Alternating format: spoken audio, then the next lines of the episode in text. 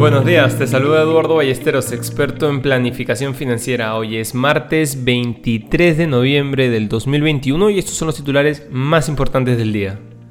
En el plano local, la Bolsa de Lima inició el lunes en rojo, arrastrada por las acciones mineras.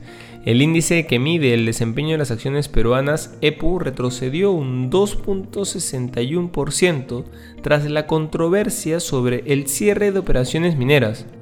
Por su parte, el dólar cerró en 4.01 soles.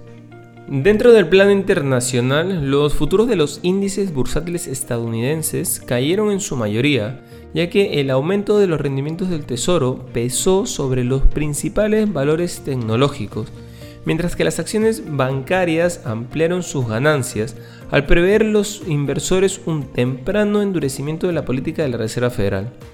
El resurgimiento de los casos de COVID-19 siguió afectando a los mercados de valores europeos.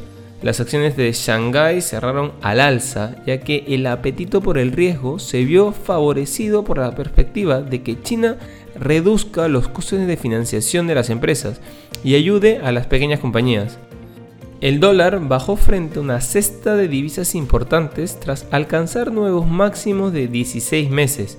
En cuanto a las materias primas, el precio del oro cayó por debajo de los 1.800 dólares de la onza y el precio del petróleo bajó tras el anuncio de la Casa Blanca de la publicación de las reservas de crudo de Estados Unidos.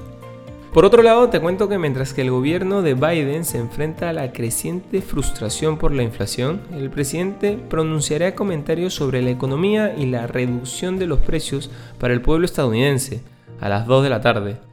Luego, Biden viajará a Nantucket, Massachusetts, donde él y la primera dama, Jill Biden, celebrarán el Día de Acción de Gracias. La inflación ha surgido como una gran amenaza para Biden en medio de los cuellos de botella de la cadena de suministro y otros factores que aún deben ser controlados. No queremos irnos sin mencionar que Zoom superó las estimaciones en 2 céntimos por acción, con un beneficio trimestral de 1.11 dólares cada acción. Los ingresos también superaron las previsiones y Zoom elevó sus previsiones para todo el año.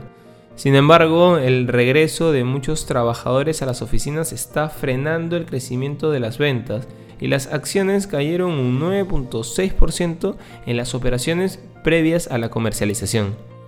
Inversiones al día llega gracias a New Row, la forma más inteligente de invertir en el extranjero. Contáctanos. Este es un espacio producido por Mindtech. Te deseamos un feliz martes.